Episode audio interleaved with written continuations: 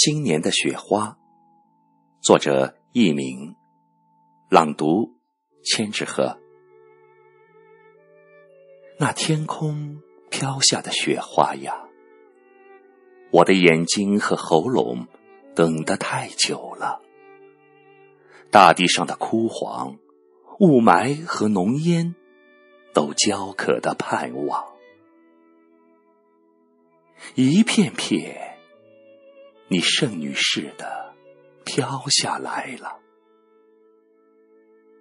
为大地，为每条道路，为每棵树木，为鸟鸣，为一切的焦虑和梦想，换上纯净的背景。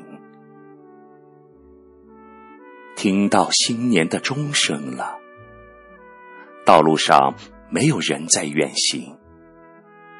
澄澈的天空，没有飞机的急促，缀满的都是彩色的气球和安详。